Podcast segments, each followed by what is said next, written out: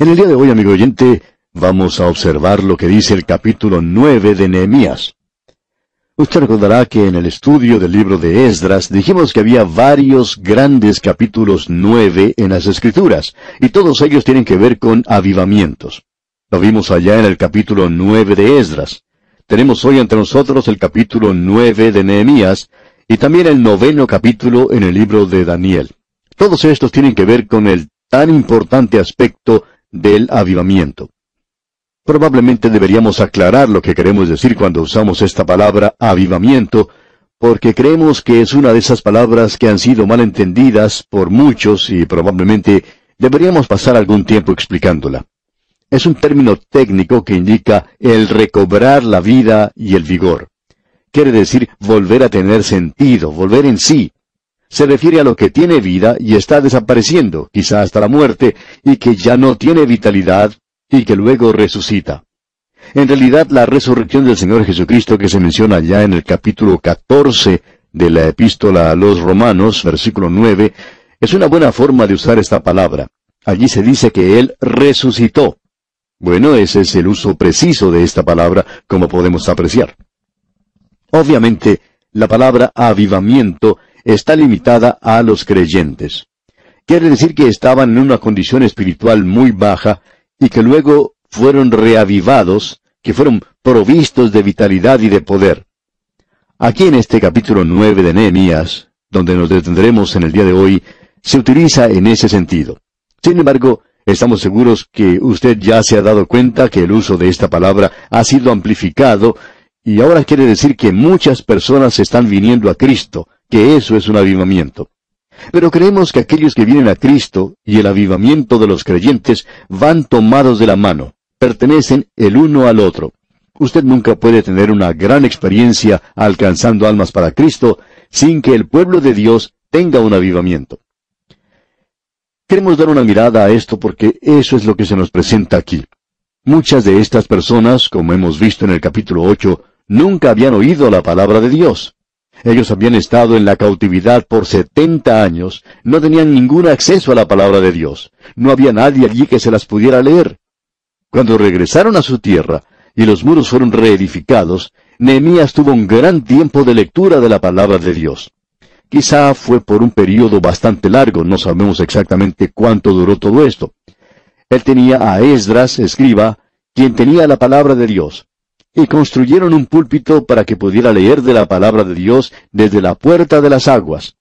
El pueblo lloró y lloró principalmente de gozo. Lo que queremos recalcar es que tiene que haber emoción cuando se escucha la lectura de la palabra de Dios. Esta es nuestra razón personal, amigo oyente, para desear propagar la palabra de Dios. Podemos sinceramente decir que no es muy importante lo que decimos personalmente, sino lo que la Biblia dice. El Espíritu de Dios puede tomar la palabra de Dios, y si nosotros la hemos presentado como se debe hacer, Él la puede aplicar y bendecir en los corazones y las vidas de los oyentes. Esa es la razón por la cual compartimos las cartas que nos llegan de los oyentes, para poder apreciar lo que Dios está haciendo. Es algo verdaderamente sorprendente. Sinceramente hablando, queremos decir que nadie se sorprende más que nosotros cuando recibimos una carta diciendo que cierto programa que hemos hecho ha provocado que una persona se volviera al Señor. Ahora no me debería sorprender esto porque el Señor mismo ha dicho que Él bendeciría su palabra. La lectura de la palabra de Dios tuvo gran resultado sobre esta gente en esa época. Los motivó a que realizaran ciertas cosas. Ellos reconocieron cuánto se habían apartado de Dios y cuán lejos estaban de sus mandamientos. Como hemos visto en el libro de Esdras, la palabra de Dios había tenido un resultado en la misma vida de este sacerdote y escriba. Le dio a él un gran interés en las cosas que se estaban realizando. No puede haber un avivamiento, amigo oyente, aparte de la palabra de Dios. Debemos reconocer y aceptar eso. Ya hemos mencionado anteriormente lo que dijo el gran evangelista Dwight L. Moody, que él pensó que el próximo avivamiento llegaría después de su existencia y que sería un avivamiento de la palabra de Dios. Y nos gustaría ver en el día de hoy a los evangelistas y predicadores que prestaran más atención a la palabra de Dios y no tanto a los métodos o a las cosas sentimentales y emocionales o a tratar de hacer las cosas más grandes que antes, porque esto no es necesariamente una indicación de avivamiento. Necesitamos reconocer, amigo oyente, que nosotros debemos regresar a la palabra de Dios. Ahora notemos lo que esto hizo por esta gente. Se nos dice en los primeros dos versículos de este capítulo nueve de Nehemías, el día veinticuatro del mismo mes se reunieron los hijos de Israel en ayuno y con silicio y tierra sobre sí, y ya se había apartado la descendencia de Israel de todos los extranjeros, y estando en pie, confesaron sus pecados y las iniquidades de sus padres. Note usted, ellos confesaron sus pecados principalmente y también aquellos de sus padres. Ahora el versículo 3 dice, Y puestos de pie en su lugar, leyeron el libro de la ley de Jehová su Dios la cuarta parte del día, y la cuarta parte confesaron sus pecados y adoraron a Jehová su Dios. La lectura de la palabra de Dios los mueve a ellos a confesar sus pecados y también las iniquidades de sus padres. Amigo oyente, necesitamos reconocer en nuestro día si la actual generación que ha sido bastante crítica de nuestra generación, y con mucha razón, que si ellos van a regresar a la palabra de Dios, no deben hacerlo con mucha crítica, que deben comenzar por confesar sus pecados de cómo hemos fracasado. Deben en primer lugar confesar sus propios pecados, tienen que reconocer eso. Usted y yo, amigo oyente, no estamos en una posición de confesar los pecados de otros hasta tanto hayamos confesado los nuestros. Y si usted piensa que no tiene ningún pecado, entonces, amigo oyente, usted necesita regresar a la Biblia, a la palabra de Dios. Podemos mirar lo que hizo esta gente.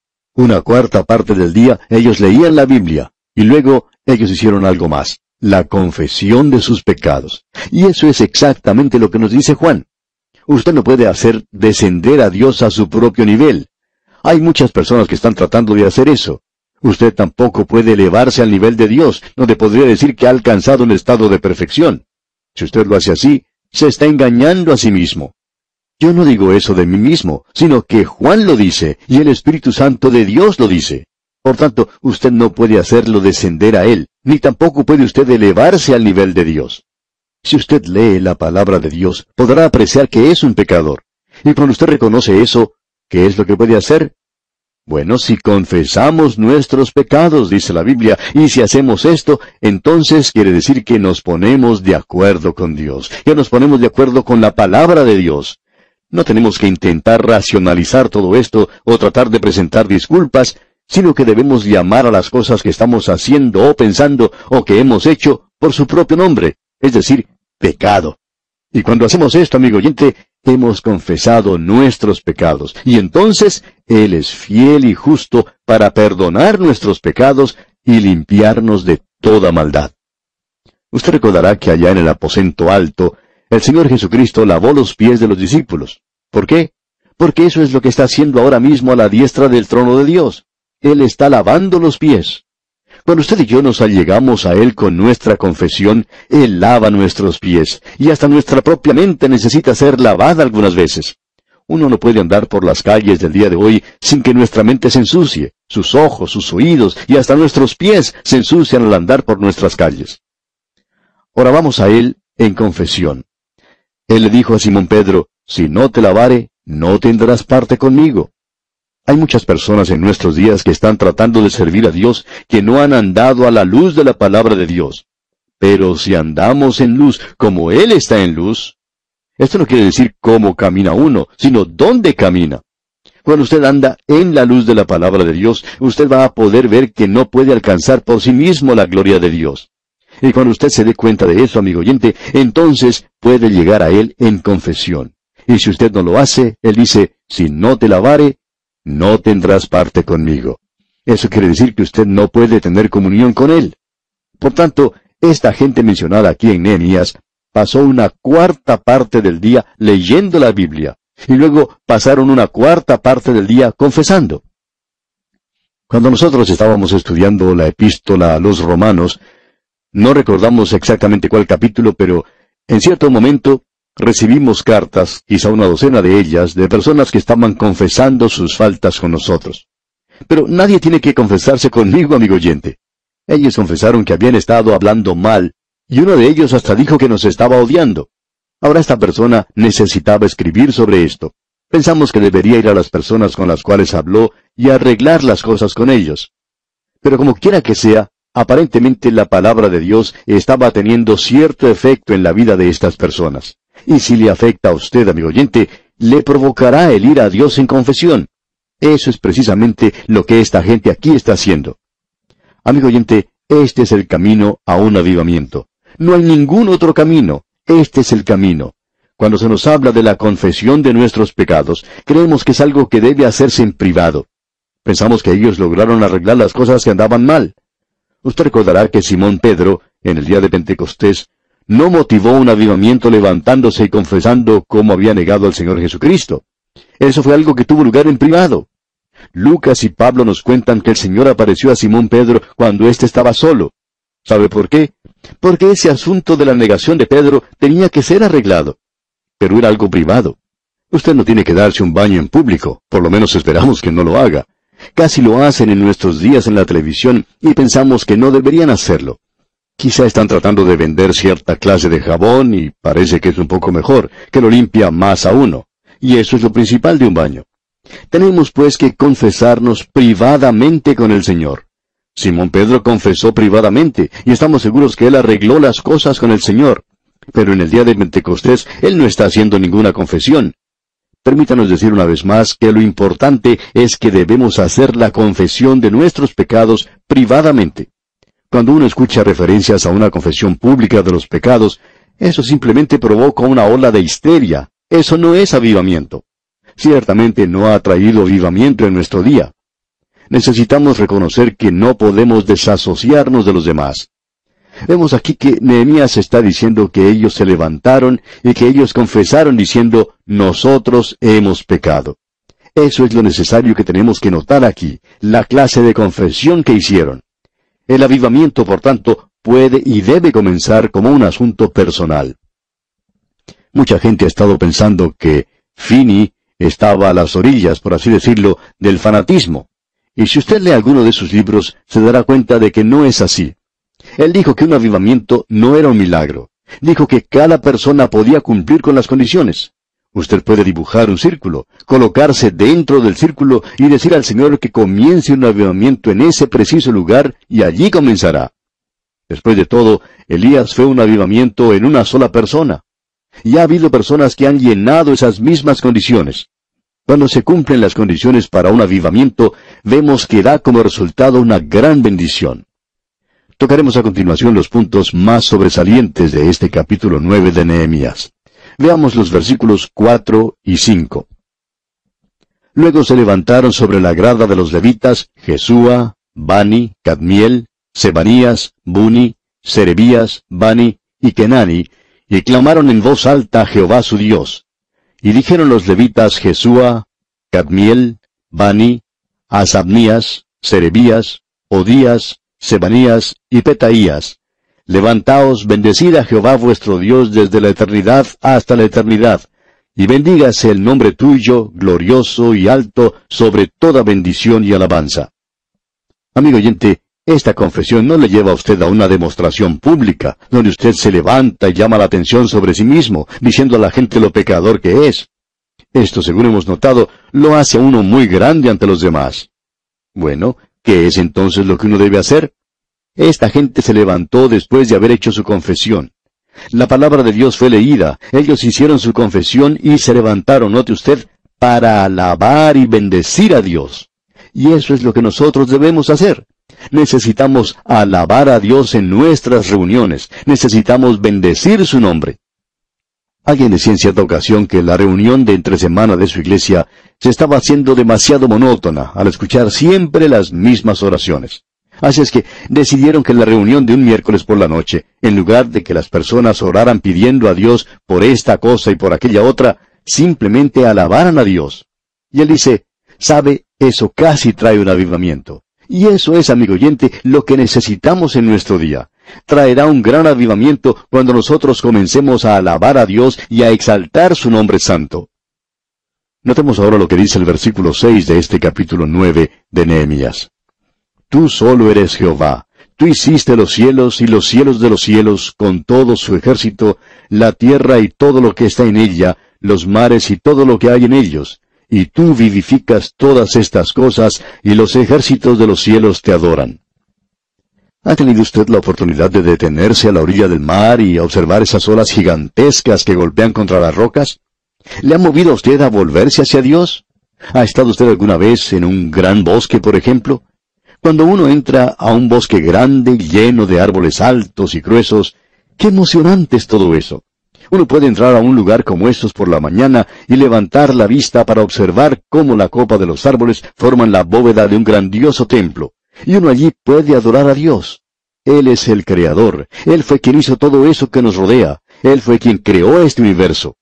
Y no solo hizo eso, sino que podemos leer aquí en el versículo 7, Tú eres, oh Jehová, el Dios que escogiste a Abraham, y lo sacaste de Ur de los Caldeos, y le pusiste el nombre Abraham.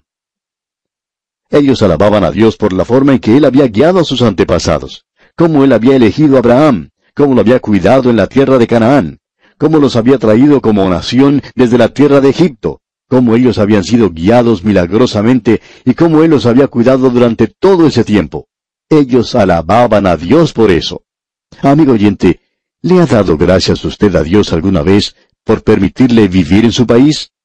Amigo oyente, permítanos decirle, ¿le ha dado gracias a Dios por haberle llevado al lugar que hoy ocupa? Nosotros deberíamos agradecerle a Él por eso. Esta gente lo hizo. Ahora ellos confiesan los pecados por su pueblo. Una persona necesita confesar los pecados de su país en estos días, porque ninguno de los candidatos, ni de los partidos políticos, ni de los hombres de gobierno, ni los educadores están confesando que nosotros hemos pecado. Pueden confesar que otra persona pecó, pero no, ellos no lo han hecho. Y no están confesando los pecados del país. Escuche lo que dicen los versículos 34 y 35 de este capítulo 9 de Nehemías nuestros reyes, nuestros príncipes, nuestros sacerdotes y nuestros padres no pusieron por obra tu ley, ni atendieron a tus mandamientos y a tus testimonios con que les amonestabas. Y ellos en su reino, y en tu mucho bien que les diste, y en la tierra espaciosa y fértil que entregaste delante de ellos, no te sirvieron ni se convirtieron en sus malas obras. Dios ha bendecido nuestras naciones de alguna manera, amigo oyente. Nuestros antepasados llegaron a nuestros países con sus problemas y sus faltas, como usted se habrá dado cuenta por medio de la historia. Y no quisiéramos regresar a los tiempos de antes. Pero de cualquier manera, usted y yo, amigo oyente, tenemos mucho por qué agradecer a Dios en el día de hoy. Pero ellos pecaron, nosotros pecamos, y cuánto más permitirá Dios que continuemos de esta manera. Luego él dice en el versículo 36, He aquí que hoy somos siervos, Henos aquí, siervos en la tierra que diste a nuestros padres, para que comiencen su fruto y su bien. Ellos reconocieron el juicio de Dios que estaba sobre ellos. Amigo oyente, ¿llegará el juicio de Dios sobre nuestras naciones? No creemos que podamos escapar, amigo oyente.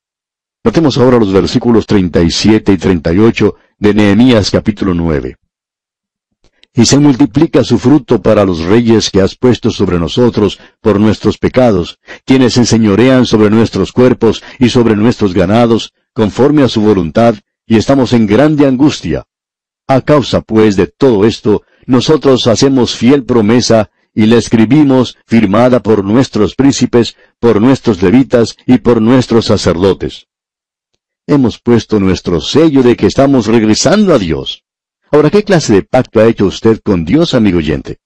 Si usted realmente quiere comprometerse con Dios, puede firmar un pacto con Él. Y aquí vamos a detenernos por hoy, no sin antes invitarle a que escuche nuestro próximo estudio, cuando iniciaremos nuestro recorrido por el capítulo 10 de este libro de Nehemías. Al despedirnos, deseamos que el Señor le bendiga en manera especial.